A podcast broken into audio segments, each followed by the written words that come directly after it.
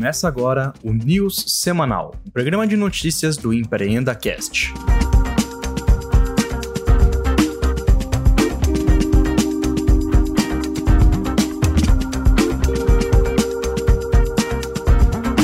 Fala galera, tudo certo? Começando mais uma news semanal, aqui em parceria com o pessoal da Fischer. Quem tá comigo é o Pietro. Fala Pietro, tudo bom? Fala, tudo bem? Semana agitada, o setor de corretagem de investimentos bombando. Twitter ontem foi hackeado. E tem algumas semanas que a gente consegue passar sem falar do TikTok e essa não é uma delas.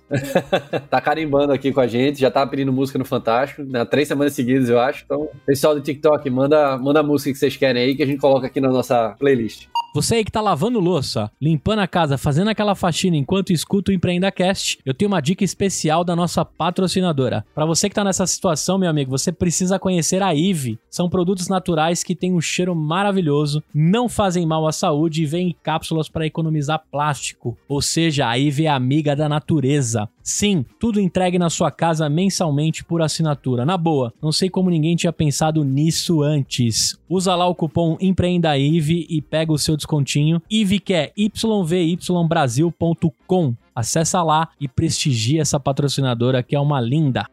Começando aí com a parte do setor de corretagem, né, de, de, investimentos. Foi bem movimentado, né? Acho que o primeiro ponto, depois da briga aí, né, XP e Itaú, que deu uma, uma acalmada, né, nos últimos dias, pelo menos, a Warren tem se colocado aí como uma terceira opção, né? Já está há um tempo no mercado, né, já tem alguns anos, e eles levantaram 120 milhões de reais. Um belíssimo valor aí. Semana passada, se eu não me engano, teve mais uma cutucadinha da XP no Itaú, semana retrasada, agradecendo aos ex-gerentes que viraram agentes autônomos, foram 300 e tanto só naquele mês. Aí depois depois é, deu uma esfriada, o Itaú até lançou uma outra propaganda com o Marcos Veras, que provavelmente já estava pronto. Mas a Warren, lá no. Quando teve a briga ali, o, o Maisonave até se posicionou como a Warren sendo a terceira geração, né? Falando que o, os bancos eram a primeira, com seus gerentes de investimento, a XP era a segunda com seus agentes autônomos, e aí veio a Warren, que é a terceira, que tira os conflitos das outras duas, porque ela é fee-based, que chama. Ou seja, você paga um valor fixo por ano, que na Warren varia de 0,7% a 0,5% do seu patrimônio, e esse é o único faturamento que eles recebem. Não tem, segundo eles, não tem nada escondido, não tem rebate, nada. E isso tiraria toda a questão de, de conflito de interesse, né? Porque ele só te cobra baseado no seu patrimônio, se seu patrimônio cresce, o que ele te cobra também cresce. Então, eles já estavam se colocando ali, óbvio que uma captação de 120 milhões não sai em um mês. Provavelmente já, já deviam estar falando com a KD aqui, que foi o fundo que liderou a, a, rodada. Que investe no Nubank, inclusive, né? Que investe no Nubank, que, que investe na Loft. Isso. E então, é, eles já vinham conversando, mas o momento ali ajudou para sair mais na mídia. E vamos ver se de fato eles vêm se consolidando como a terceira geração de plataformas de corretagem. Boa. É um modelo um pouco diferente aí, né, do que a XP tem utilizado nos últimos tempos, né, para se uhum. consolidar. E, de fato, é um, é um produto super legal, né, que já vinha crescendo bastante. Vamos ver nessa,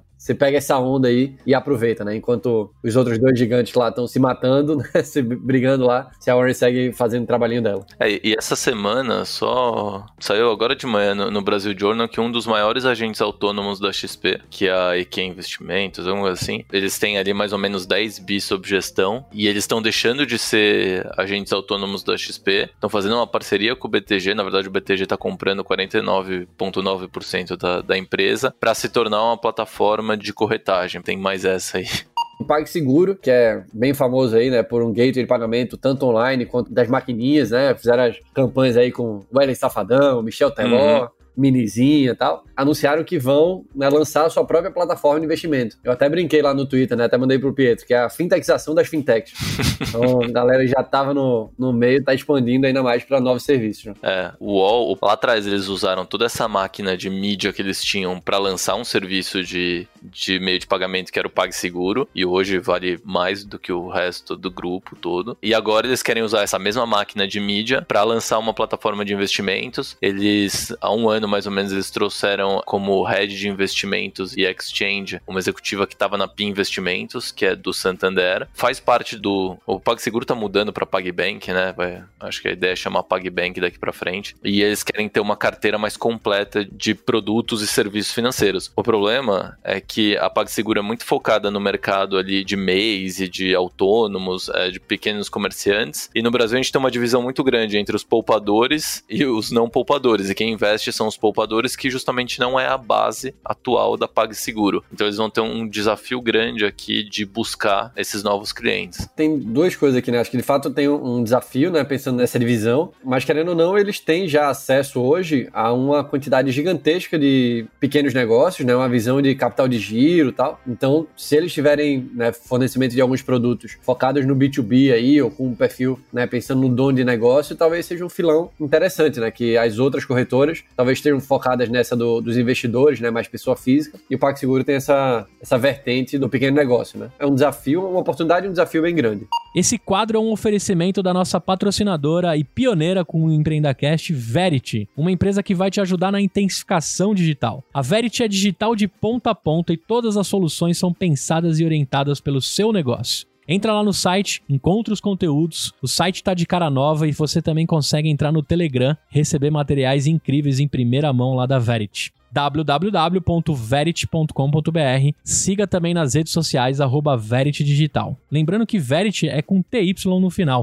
A Robin Hood, que é bem famosa também, levantou mais 320 milhões de dólares. E eu falo mais porque eles já tinham anunciado recentemente 280 milhões de dólares. Fecharam essa rodada, então, de captação em 600 milhões de dólares, né? Que levaram um, um valuation aí de 8,6 bilhões. Uma belíssima cifra, viu? A Robin Hood, ela, ela já tem 3 milhões de clientes, né? Você falou aqui os números de captação e de valuation são gigantes. E é interessante porque ela justamente, ela facilita muito a entrada de pessoas físicas ali no mercado de ação, até de derivativos e opções. Só que ela tem provocado novas ondas que esse meio não estava acostumado a ver. Então ela inundou a, bolsa de pessoas físicas e pessoas físicas elas operam diferente de institucionais, né? A gente viu aqui no Brasil uhum. que depois que começou a crise, baixou a taxa de juros, acho que o pessoal viu a bolsa barata, uma onda de PFs entrando na bolsa, o que mudou a dinâmica e até conversando com alguns amigos que são de research do mercado financeiro financeiras falando, putz, esse rally, essa alta recente da bolsa foi muito puxada por pessoa física também, coisa que não acontecia antes. E lá no, nos Estados Unidos, a gente viu fenômenos bizarros como empresas que pediam RJ subindo muito o seu valor de mercado, a ação explodindo, justamente porque eram pessoas físicas entrando, falando, ah, não, isso aqui tá barato agora,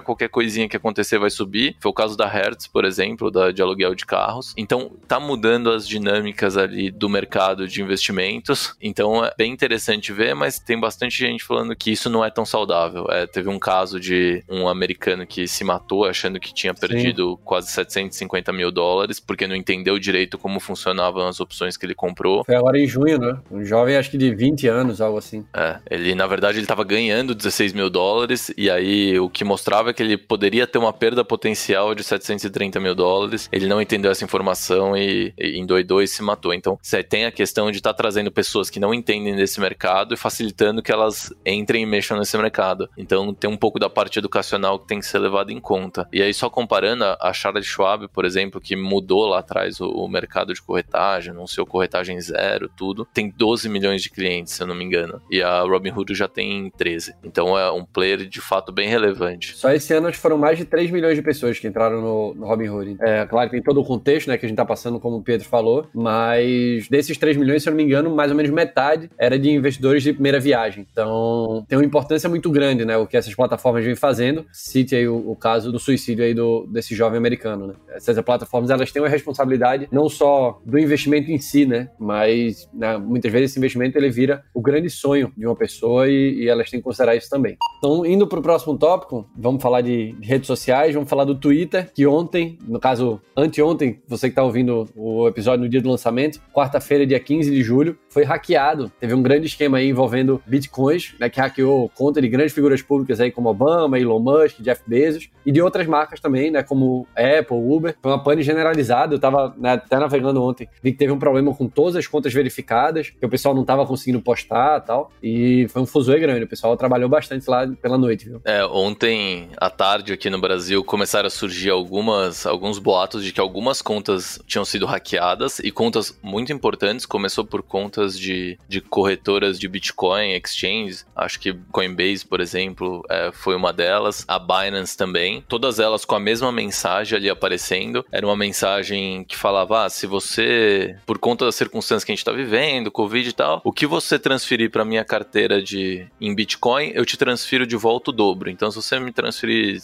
mil dólares, eu te devolvo dois mil dólares. Meio como caridade. Só que a coisa escalou muito rápido. Não sei se, se o pessoal lembra, mas isso aconteceu acho que em 2018 com a própria uhum. conta do Elon Musk também. Eu, eu, lembro que eu, na época eu já tinha vendido todos os meus bitcoins, entrei para ver, cliquei no link para dar uma olhada e, cara, pô, tinha várias mensagens, cara, ah, botando né, print de extrato do Coinbase uhum. e tal mandei aqui um Bitcoin, me devolveram, me devolveram dois tal. Então isso já tinha rolado uma outra vez, mas foi bem menor, não foi essa amplitude que rolou ontem, não. E aí todo mundo fala, ah, tá no mundo de exchanges ali, e aí do nada começou a aparecer a mesma mensagem na conta do Elon Musk, Jeff Bezos, Bill Gates, Barack Obama, Joe Biden, conta oficial da Apple, conta do Uber. E aí o pessoal viu que era uma, uma coisa muito maior, era impossível alguém hackear individualmente essas contas, o problema devia ser no Twitter. E aí o Twitter pegou as contas verificadas e suspendeu posts nelas, até entender o que estava acontecendo. Começou, óbvio, a excluir esses, esses posts. A estimativa ali, o pessoal abriu é, as transferências ali, Bitcoin, todas as transferências você consegue ver, é tudo público. O hacker que fez isso, ele conseguiu transferências para conta dele de mais ou menos 100 mil dólares em, em poucas horas. E aí o Twitter depois veio se pronunciar e o que parece que aconteceu, eles têm um painel lá de admin, alguns funcionários com permissões específicas conseguem é, a, meio que assumir as contas ali do Twitter Então eles conseguem mudar, por exemplo, o e-mail da conta. Então, se você muda o e-mail da sua conta, quando você for resetar o password, vai para o novo e-mail que você colocou. E parece que um funcionário que eles não sabem quem foi teve a sua conta hackeada e através disso esse hacker ele entrou ali no painel e no sistema do Twitter de admin e conseguiu hackear as contas que ele quisesse. E aí o TechCrunch foi conversar com algumas pessoas envolvidas nesse underground aí dos hackers e parece que o cara que fez isso ele tem um nickname de Kirk, ele já vendia arrobas. Então, ah, você quer um arroba legal escrito Léo só, que provavelmente já tá tomado? Ele hackeava contas. Já tá tomado, eu tentei procurar. Se você quisesse, você mandava para ele, você falava, olha, eu quero esse arroba aqui para mim. Ele falava, ah, é tantos bitcoins, me manda nessa conta, quando chegar na minha conta eu te mando. E ele hackeava contas e vendia nicknames. E aí cobrava centenas de dólares, alguns milhares de dólares. Só que dessa vez ele, ele escalou, é, usou as maiores contas aqui do Twitter. Aparentemente não usou do Donald Trump, tá?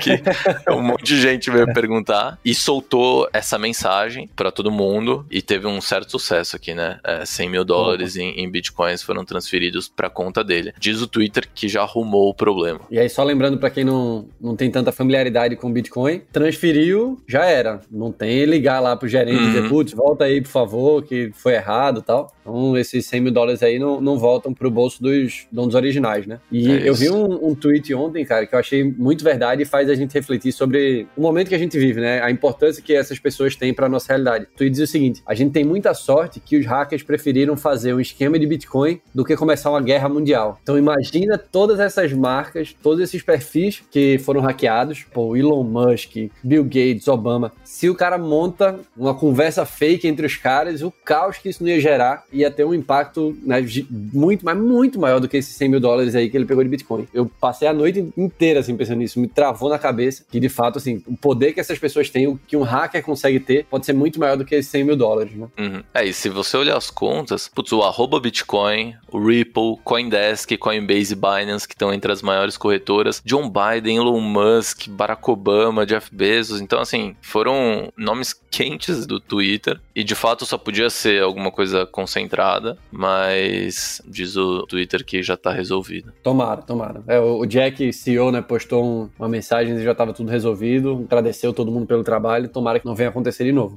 Esse bloco é um oferecimento da Fit Anywhere, que tem lá o banco que em 3 metros quadrados você transforma tudo numa academia. O aplicativo deles também é feito de treinos focado para você usar na academia do seu prédio residencial ou no hotel que você tiver. E durante aí a quarentena, né, no meio da pandemia, eles começaram a fazer videoaulas com treinos para terceira idade, pais e filhos, defesa pessoal, funcional, tem até dança e em primeira mão treinos para deficientes físicos. Baixe nas melhores lojas, tenho certeza que você vai gostar. Fit Anywhere, democratizando o acesso às academias. www.fitanywhere.com.br. Vamos para a próxima notícia, que é nosso queridinho, grande TikTok, que anunciou que está repensando a estrutura como um todo. Quem está acompanhando a gente aí nas news está vendo o quanto de polêmica o TikTok está envolvido, né, em relação aos países em si, Estados Unidos ameaçando algumas coisas também. E saiu né, um e-mail da Amazon, uma solicitação que todos os funcionários da Amazon apagassem o TikTok dos seus celulares. E depois a Amazon disse que foi um erro. Eu não sei que erro é esse que você manda um e-mail gigantesco. Você foi um gerador automático de e-mail que o cara mandou sem querer. Pô, isso você faz no Twitter, né? Pô, ah, o, pô, o estagiário postou na conta errada tal. Pô, você mandar um e-mail desse, eu não consigo engolir. Mas é isso. TikTok de novo aqui na nossa pauta. A ByteDance, que é a dona do TikTok, é a maior empresa de capital privado do mundo. Dizem aqui que o valor dela é de 110 bilhões de dólares a 150 bilhões de dólares. E tem investidores ali como General Atlantic, Sequoia Capital, KKR, estão entre os maiores fundos de investimentos no mundo. E a ByteDance falou que está pensando numa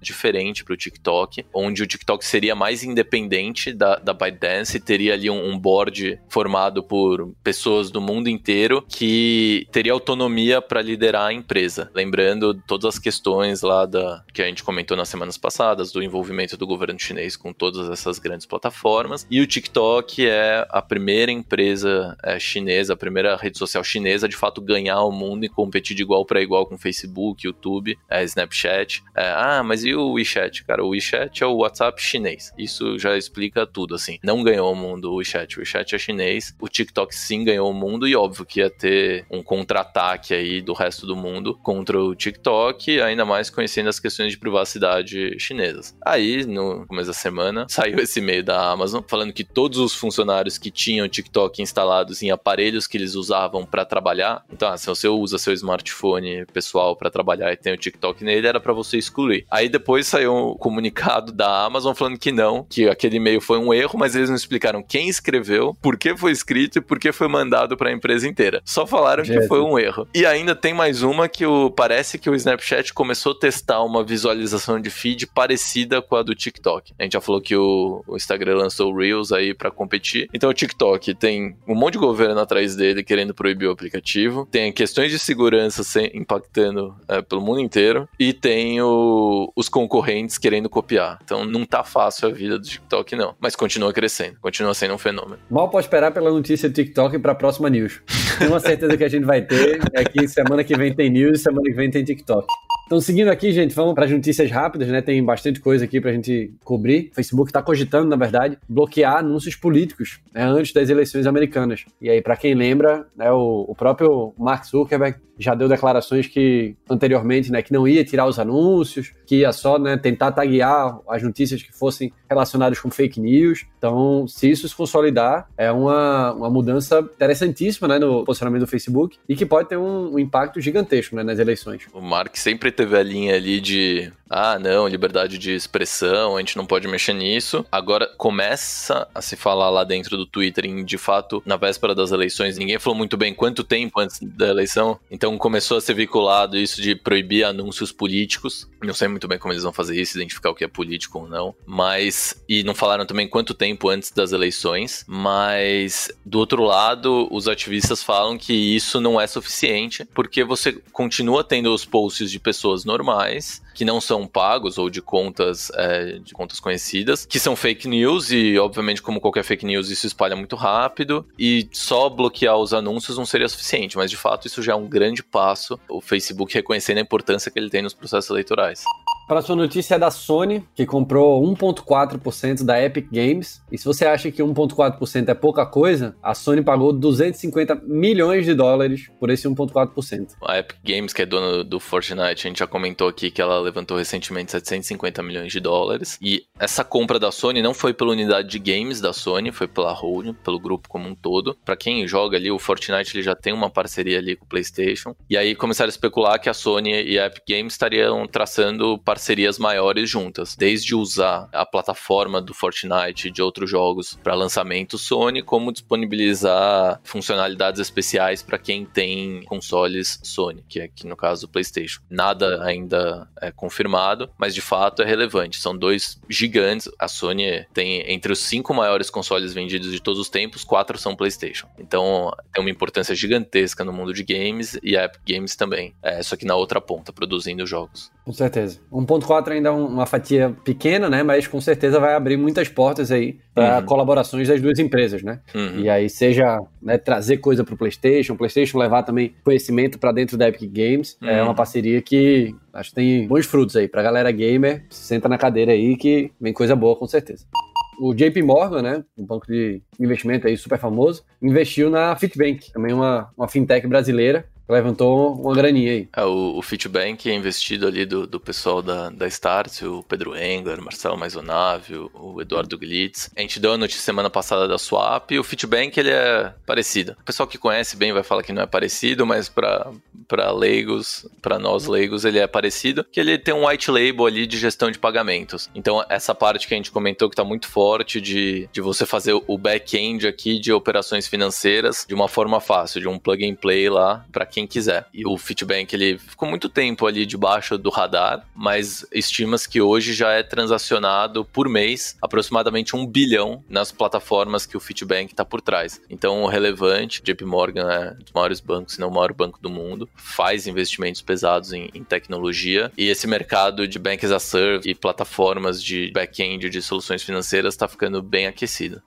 Indo para a próxima notícia é sobre tecnologia né, e mercado internacional. O governo do Reino Unido proibiu os aparelhos da Huawei. É assim que fala? Eu acho que eu nunca vi como é que fala certo o nome da Huawei. Mas vamos por aqui, vamos falar Huawei. Quem tiver o, o jeito certo de falar, me corrige lá no grupo do Telegram. Eu dou os créditos aqui no próximo episódio. Então, proibiu né, o, o governo do Reino Unido e as empresas do Reino Unido de comprarem equipamentos da Huawei para o mercado 5G. Né? Então, a partir de 1 de janeiro de 2021, vai impactar né, diretamente a implementação implementação do 5G. E como complemento ainda, todos os operadores de lá vão ter que remover as soluções da Huawei até 2027. Então vai ser um impacto bem grande aí no mercado 5G do Reino Unido. Essa é outra empresa pegando no meio da guerra comercial Estados Unidos-China. Lá no começo do ano já, o Trump tinha conversado com países aliados, e entre eles o Reino Unido, falando que esses países não deveriam aceitar a Huawei nas suas concessões de 5G e não ter produtos deles em suas redes de acesso e telecomunicações, porque não era seguro, porque o governo chinês espiona tudo que eles fazem. A gente comentou semana passada também do escândalo dos chips espiões em hardware. Tem esse ponto também. E a Huawei é uma das que está mais avançada em tecnologia 5G. Aparentemente tem um preço mais competitivo que das concorrentes, mas nos Estados Unidos já não vai poder ser usado. Tem essa pressão americana para que nenhum país tem boas relações com os Estados Unidos também use. Mas é de novo a, a guerra comercial vindo indo para o plano tecnológico. Próxima notícia é da Master e da Visa, né? Estão tentando liberar o pagamento aí por WhatsApp. Quem lembra, né? O WhatsApp lançou o. Como que era o nome? Era o WhatsApp Pay ou algo do tipo, né? Lançou num dia, acho que no dia seguinte, dois dias depois, o Banco Central foi lá e bloqueou tudo, cortou a festa da galera, não deu nem tempo de se empolgar. Mas Master e Visa, né? Que são as bandeiras aí que estão relacionadas a esse projeto, protocolaram um pedido aí num projeto no Banco Central para tentar voltar, né? Que se esse projeto for aprovado, vai permitir a reativação do, dos pagamentos via WhatsApp. Né? É basicamente nesse arranjo de transferências que eles protocolaram, eles tentam endereçar é, os pontos que o Banco Central usou para bloquear a operação do WhatsApp. Então eles falam que eles estão mostrando que desse jeito, como está arranjado o sistema, tem competitividade. Ponto do Banco Central lá de que o WhatsApp poderia se tornar um monopólio é, e impedir o crescimento do Pix. Eles falam que não é verdade, que novos novas empresas podem entrar também é, nesse arranjo e que os pagamentos ali eles acontecem de maneira super segura, como já acontece, que a informação é transportada em formato de token, que o Facebook, que é dono do WhatsApp, não fica armazenado com essas informações. Então, endereçando aqui competitividade e segurança. Não sei, acho que é mais, eles tinham que fazer isso mesmo. Não vejo o Banco Central falando, ah, tá bom, agora pode. Tô convencido. não, se for nessa linha, vai ter ainda bastante conversa. E para fechar, né, as big techs e as empresas de tecnologia como um todo vão para a briga com o Trump aí por causa dos vistos, né, para estudantes e funcionários estrangeiros, né? O, agora no final de junho, o Trump né, baixou uma medida que afeta, né, a emissão de vistos, principalmente o HB1, né, H1B na verdade, que é destinado para profissionais ultra qualificados, né? E que muitas vezes são os vistos que os funcionários dessas big techs, né, das empresas de tecnologia, uhum. falando muito de Vale do Silício, acabam conseguindo para ir lá trabalhar, né? Uhum. E isso pode impactar bastante aí essas empresas serviços. Eu vi até um post no, não sei, acho que foi no Twitter, do Henrique e do Pedro, que são os fundadores da Brex, né? Eles fundaram a Pagarme, né? Estão lá com, com a Brex nos uhum. Estados Unidos, falando exatamente isso, que eles estão contratando agora devs e, e algumas outras, para algumas outras posições, que a pessoa pode estar no Brasil, pode morar aqui, vai receber em dólar, então o cara vai virar milionário com dois meses, sem a necessidade de ter que ir lá pro Vale. Então, são várias coisas aí, vários impactos, né? Que essa medida do Trump vai, vai gerar no mercado. Em 22 de junho, o Trump assinou uma ordem suspendendo a emissão de novos vistos de trabalho, entre eles o H1B que você citou, que é para profissionais altamente qualificados. A gente tem que lembrar que grande parte da mão de obra das Big Techs, que foram quem as empresas que entraram aqui com, com processo contra a administração do Trump, grande parte da mão de obra deles é de estrangeiros. São empresas de gigantescas, com profissionais extremamente qualificados, que precisam sempre renovar seu quadro de funcionários. Elas estão sempre expandindo, contratando, tem o turnover ali. Então isso afeta muito ali a produtividade e o desenvolvimento de inovação no país. Teve até muitos dos funcionários estrangeiros que trabalham lá, que estão lá, foram recomendados a não deixar o país, não fazer viagens internacionais, porque depois talvez não possa voltar. Então vamos ver como se desenrola. Seja por causa do visto, seja por causa do Covid, né? Então, tem um motivo duplo aí tem, pra é, sair e viajar. Fiquem em casa, pessoal, pelo amor de Deus. Então, pessoal, chegando aí a mais um final de mais uma news, bastante coisa rolou aí. Fazer a brincadeirinha de novo, mal pode esperar pelo TikTok na semana que vem. É, Pietro, brigadão aí pela parceria, valeu a conversa, super legal. Léo, só antes da gente encerrar, queria falar que hoje, na verdade, para quem tá ouvindo o podcast na sexta-feira foi ontem, a gente lançou lá no site da Fischer e no, no Instagram da Fischer um report falando quais são os influenciadores do mundo financeiro mais influentes entre os seguidores de bancos e fintechs. Uhum. Então, o pessoal que tiver interesse, dá uma olhada lá depois no Instagram, FischerVB. Tá bem legal esse material. Boa, já dei uma olhada. Posso dar um spoiler? Fica à vontade. Natália Arcuri botou pra torar. Primeira da lista, sair. Massa demais uma mulher entrando no... É, com certeza. Uma mulher no topo de uma lista de tanta gente importante, né? Tanta Muito gente legal. super competente também. E ela faz um trabalho, né, uhum. fantástico aí. Tem uma, uma importância gigantesca pra economia. É, se você olhar ali no Me Poupe, no, nos canais pessoais dela, somando todas as redes, Instagram, Facebook, Facebook, YouTube, Twitter. Pô, tem quase 10 milhões de seguidores. Tudo bem que tem um é overlap é grande aí, mas é muita gente. É muita gente. Claro, claro. É isso. Chegando no final de mais uma news. Galera que não conhece a ficha, entra lá no site deles, tem relatório, tem um bocado de informação super massa. Assina também a newsletter, quem quer receber a, algumas dessas notícias aqui que a gente falou né, no formato newsletter, tem lá também para se inscrever. Quem não conhece o Empreenda Cash, a gente tem mesa redonda, tem entrevista, tem pílula, vários formatos legais. Só dá uma olhada aí no feed que tem muita coisa boa. Valeu, até semana que vem e tchau!